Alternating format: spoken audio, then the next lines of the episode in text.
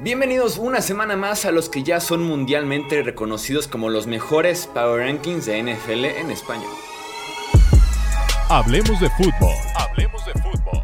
Noticias, análisis, opinión y debate de la NFL con el estilo de Hablemos de fútbol.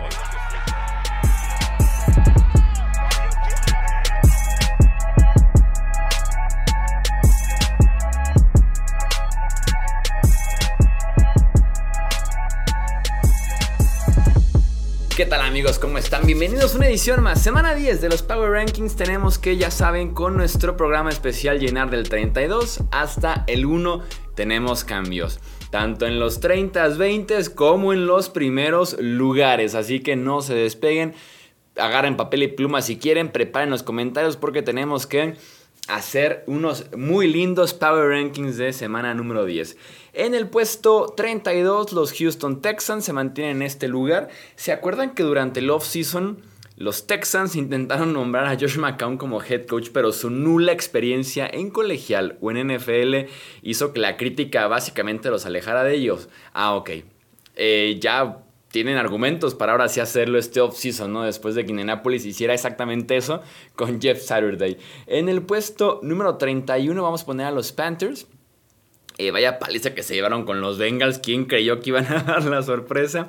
Prepárense porque tendremos en el Thursday Night Football a PJ Walker como titular de los Panthers. Vimos el partido pasado ya a Baker Mayfield. Ya está sano Sam Darnold y ya amenazaron con que veremos también a Darnold. Entonces, advertidos están de que todavía falta un nombre más en el carrusel que son los Panthers en la posición de coreback, ¿no? Pondremos en el número 30 a los Jacksonville Jaguars con todo y que vinieron de atrás en contra de los Raiders de Las Vegas. Me está encantando Travis Etienne es una futura superestrella de tiene en la posición de running back para Jacksonville. En el puesto número 29 pondremos a los Indianapolis Colts. Hablando justamente de eso, tenemos ya un podcast especial platicando del despido de Frank Reich. Yo insisto de que hay demasiadas manos sucias en la franquicia, no solamente las de Reich, incluso podría decir que las de Frank Reich son las menos sucias, culpando un poco más a Jim Mersey y también a Chris Ballard. Eh, y también platicando un poquito del desastre de contratación que es Jeff Saturday. En el puesto número 28 pondremos aquí a los Washington Commanders que casi dan la sorpresa en contra de los eh, Vikings. Yo lo dije en un podcast hace como 3, 4 semanas cuando recién se lesionó Carson Wentz que había una posibilidad de que le dijeran, ¿sabes qué? Mejor ya no juegues cuando regreses. Heineke está también dando argumentos a favor de que siga jugando Heineke y no juegue más Carson Wentz. Hablando de Commanders, un reporte por ahí de que la franquicia está prácticamente a la venta y que Dan Snyder pudiera estar buscando cerca de 7 mil millones de dólares. Se dice que más bien va a conseguir entre 5 mil y 6 mil millones. Vamos viendo qué pasa, pero supuestamente va a ser rápido. ¿eh? Supuestamente en cuestión de 6 meses la franquicia está vendida, lo cual sería un alivio para la NFL. En el puesto 27 pondremos aquí a los Raiders de Las Vegas. Creo que es el tercer partido que lideran por 17 o más puntos este año que pierden y esta vez fue en contra de los Jaguars. En el puesto número 26 volvieron a ganar ya los Detroit Lions. Jugó fatal Rogers, pero el hecho de que la defensiva de Detroit diera apenas 7 partidos y que cambiara el chip por completo y fuera una defensiva súper agresiva, entretenida, oportunista en contra de Green Bay, le da mucho crédito al esfuerzo de estos Lions. Por cierto, qué temporada de Jeff Okuda por fin estamos viendo al Jeff Okuda, que fue top 3 en su respectiva clase del draft, ¿no? En el puesto número 25 pondremos a los Pittsburgh Steelers. Semana de descanso muy necesaria. Parece que regresa TJ Watt. Eh, lo cual es un boost importantísimo para esa defensiva, ¿no? Un defensivo top 3 de la NFL, TJ Watt, que pudiera estar ya de regreso. En el puesto número 24, los Arizona Cardinals, con todo y que perdieron, mm, tal vez pudiéramos bajarlos un poco más. Lo que me llama la atención con Arizona es que la ofensiva se ha centrado básicamente en DeAndre Hopkins y lo que puede hacer Murray con las piernas. Robbie Anderson es un desastre de contratación, de adquisición en ese cambio con los Panthers. No ha funcionado en lo absoluto. Tuvo, una, un, tuvo un drop en tercera oportunidad súper costoso en este partido. Y cada vez que juegan en Arizona, cada vez que juegan hay una pela nueva en la lateral. Y eso es frustrante y eso te de los líderes y te habla del ambiente y demás. ¿eh? En el puesto 23 pondremos aquí a los Denver Broncos. Ojo porque Lloyd Cushenberry, el centro titular de estos Denver Broncos, va a estar fuera por lo menos un mes lesionado de la ingle.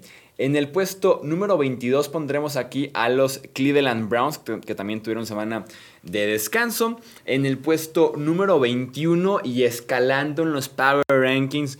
Mucha gente critica los Power Rankings como en plan, es que son muy tus gustos. Pues, pues son mis Power Rankings, ¿no? Y en el puesto número 21 los Chicago Bears aparecen bastante, bastante altos porque me han encantado los Chicago Bears específicamente, me ha encantado Justin Fields. Se les ocurrió la magnífica idea de poner a Justin Fields a correr el ovoide por diseño y no por desesperación, por salvar su vida.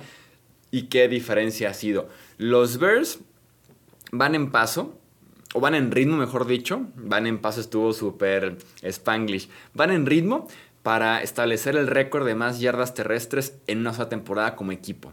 ¿Ok? Y también Justin Fields, apenas lo ponen a correr, le corre como loco a New England en Foxboro y le corre ahora como loco a Miami, ¿no? incluso estableciendo un récord de más yardas terrestres para un quarterback en un solo partido, superando a Michael Vick. Un récord de 20 años, así que ustedes digan qué tan positivo es poner a correr a Justin Fields, que el tipo es un jugón, es un playmaker de verdad. En el puesto número 20 pondremos a los New Orleans Saints. No entiendo el afán de quedarte con Andy Dalton. Pero bueno, este equipo de los Saints le falta que esté sano. Michael Thomas es de los ladrones más grandes que hemos tenido en la NFL en los años recientes, hablando justamente de eh, estar sanos. No me acuerdo si lo mencioné ya en los Power Rankings pasados, según yo todavía no había salido el tema de su lesión, pero sí es un verdadero ladrón Michael Thomas. Sé que lástima que no se ha podido mantener sano. En el 19, y con ganas de ponerlos más abajo, los Rams de Los Ángeles. ¿Por qué los Rams están subiendo un puesto a pesar de que fueron lamentables? Supongo, supongo, es que, es que equipos se cayeron bastante. Es que este rango del 19 al 15 siento que es, es, un desastre la NFL, del 19 al 17, del 20 al 17. Es un desastre, pero los Rams deberían estar más abajo. O sea, los Rams, si los pudiéramos como reacomodar un poco, ¿los Rams son mejor equipo que los Bears, que los Browns? Supongo que no. ¿Podríamos poner a los Rams 22, por ejemplo? Los Bears 21, los Browns 20, los Saints 19. Podría tener un poco más de sentido. Es que los Rams no hacen nada bien. Jugó muy bien la defensiva en contra de Tampa Bay, que bueno, también la vara está muy baja, ¿no? Jugar bien en contra de la ofensiva de Tampa Bay, no sé si sea mucho mérito. Vamos poniéndolos así en el 22, es que están en caída libre estos Rams, ¿eh? insisto, no hacen nada, nada bien. En el puesto 18, hablando de caída libre, los Green Bay Packers, que también están subiendo un puesto. Aquí sí el detalle es que eh, con los Packers había dicho anteriormente que era el tema línea ofensiva, ¿no?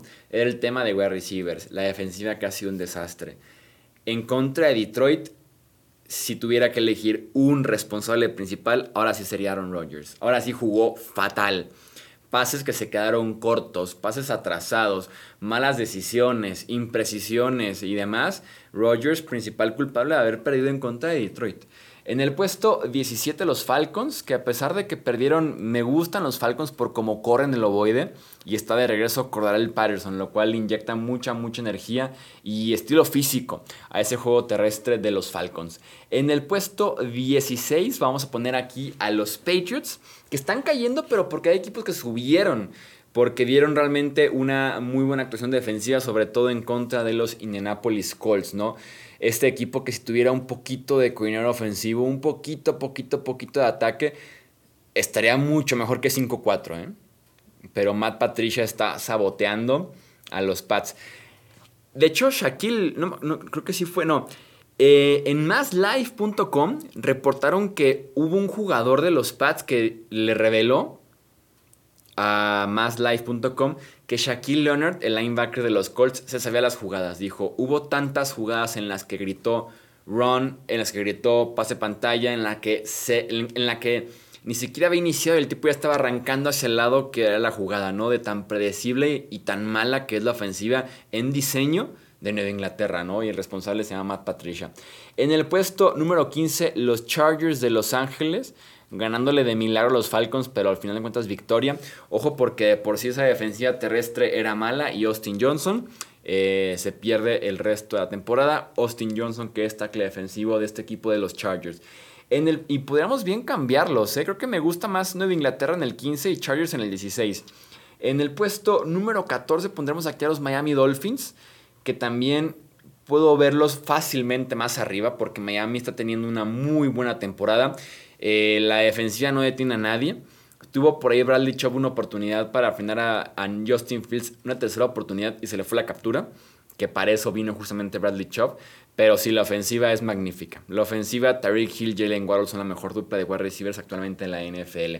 En el puesto número 13 pondremos a los San Francisco 49ers.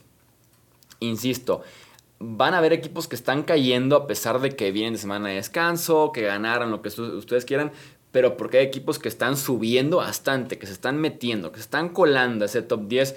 Por eso es que estamos teniendo posiciones tan bajas, pero sí, Niners en el puesto número 13, un bye week muy necesario porque también su defensiva está muy lesionada.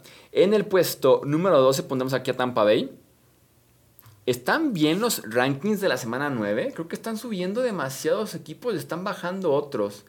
Y yo juraba que había puesto Tampa Bay en el mismo lugar en el que estaba la semana pasada.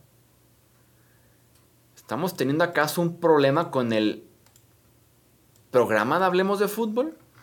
Juraba que Tampa Bay lo había puesto en el mismo lugar. No, en el 15 lo juraba que lo había puesto en el mismo lugar porque no es como que de aplaudir la victoria que tuvieron, ¿eh? Incluso pondría a San Francisco en el 2 y Tampa Bay en el 13, porque si no, no, o sea, sí fue victoria, fue bocanada de aire fresco, pero no es como que podamos aquí decir, wow, qué, qué victoria de Tampa Bay, ¿no? O sea, estuvo un poquito lamentable. En el puesto, ahora sí, número 11, pondremos aquí a los Tennessee Titans. Perdieron, pero se merecen un gran aplauso. Soy un soldado, eso sí, llevo más tiempo ahí, de Mike Vrabel. ¿eh? O sea, qué pedazo de head coach es Vrabel. El pelear con Malik Willis en Arrowhead Stadium contra los Chiefs. Ese partido jugaba Tannehill y Tennessee lo ganaba. ¿eh? O jugaba un quarterback que le pudiera completar más de 5 pases en el partido Tennessee lo ganaba, ¿eh? Qué buen partido dio, Tennessee. En el 10 pondremos aquí a los New York Football Giants, que también vienen semana de descanso. En el puesto número 9 pondremos a los New York Jets, que se mandaron la sorpresa de la temporada, la sorpresa tal vez hasta el año y de la década de los Jets. Eh, vi una estadística de que los Jets ni siquiera habían tenido el liderato en los últimos tres partidos en contra de los Bills y el marcador en conjunto de esos tres partidos había sido 72 a 27. De eso a que la defensiva te lleve a frenar por completo a Josh Allen, que Zach Wilson se comporte, que Garrett Wilson, el a recibir novato, tenga un partidazo y le ganes a los Bills. Mis respetos para esos Jets. ¿eh? En el puesto número 8 pondremos aquí a los Baltimore Ravens. Lamar llegó a 100 pases de touchdown en su carrera en la NFL. Vaya número, ¿no? Para un tipo que es un running back. En el puesto número 7 pondremos aquí a los Seattle Seahawks, que, me dan ganas de ponerlos más arriba incluso, ¿eh? Los pondremos en el 6 a los Seahawks, para dejar en el 7 a los Cincinnati Bengals, que dieron un partido muy completo, ¿eh? Sin llamar Chase, dijeron vamos subiéndonos, dije, dijeron, dijeron, vamos subiéndonos a a la espalda de Joe Mixon, a los hombros de Joe Mixon, y el tipo los cargó hacia la victoria. En el puesto número 5 pondremos aquí... Hmm, Fíjate que el otro día, esta fue, esta fue la polémica, me acuerdo muy bien en los comentarios de la semana pasada. Si quién era mejor equipo, Cowboys o Vikings. Ese fue exactamente el debate de los comentarios de la semana pasada y tengo ahorita el mismo debate yo mismo aquí. Vamos poniendo a los Vikings en el 5, a los Cowboys en el 4. Vikings viniendo de atrás en contra de los Commanders. Gran victoria. Kirk Cousins cuando juega a la 1 de la tarde es el mejor quarterback posible para esta franquicia. Creo que el tipo está jugando igual de bien que toda la vida. O sea, un nivel muy Kirk Cousins, muy sólido. Kirk Cousins fuera de prime time, que quede claro. Pero es que su defensiva está jugando bien. está teniendo juego terrestre, lo están protegiendo muy bien esa línea ofensiva, sobre todo los tackles jugando a excelente nivel. Eh, y esa es la diferencia, ¿no? En el 4 Cowboys, que están en semana de descanso, ojo con los rumores de OBJ y Dallas. En el puesto número 3 pondremos a los Buffalo Bills, que perdieron, pero no prendamos las alarmas. Fue un pésimo partido de George Allen, un partido para el olvido de George Allen. Eso sí, cuidado, cuidado, cuidado con el tema de la lesión en el codo. Es un tema del ligamento colateral del codo, el que luego provoca cirugías Tommy John, el que luego también le provocó una temporada para el olvido a Carson Palmer hace 20 años, menos de 20 años. Eh, a Big Ben hace poco también le provocó una temporada, una cirugía de una temporada para el olvido. Entonces, ojo con ese ligamento. Ojo con ese ligamento del codo, Josh Allen. Eso sí, ¿eh? se lesiona y una jugada después el tipo lanza un pase de 70 yardas. Es impresionante. Es Josh Allen. Eh, porque no es de este planeta, ¿no? En el puesto número 2 pondremos aquí a los Kansas City Chiefs. Batallándole, pero le ganaron a los Titans, que se entiende, ¿no? Una línea defensiva que es buenísima. David Long, su linebacker, también es una pesadilla. Entonces era complicado, pero sacan la victoria, sobre todo con las piernas de Patrick Mahomes. Y en el puesto número 1, una semana más, los Philadelphia Eagles se mantienen invictos y se mantienen en el puesto número uno de estos Power Rankings, hablemos de fútbol. Recuerda que me puedes dejar tu comentario aquí abajito en YouTube, también dejar tu like, suscribirte a este canal, debe de subir su número de suscriptores también. Así que suscríbete si no estás aún suscrito a este canal de Hablemos de Fútbol en versión podcast y también ya sabes dejar tu like y también recomendar este video o este podcast con los amantes de la NFL. Yo soy Jesús Sánchez, esto es Hablemos de Fútbol. Hasta la próxima. Gracias por escuchar el podcast de Hablemos de Fútbol. Para más, no olvides seguirnos en redes sociales y visitar hablemosdefutbol.com.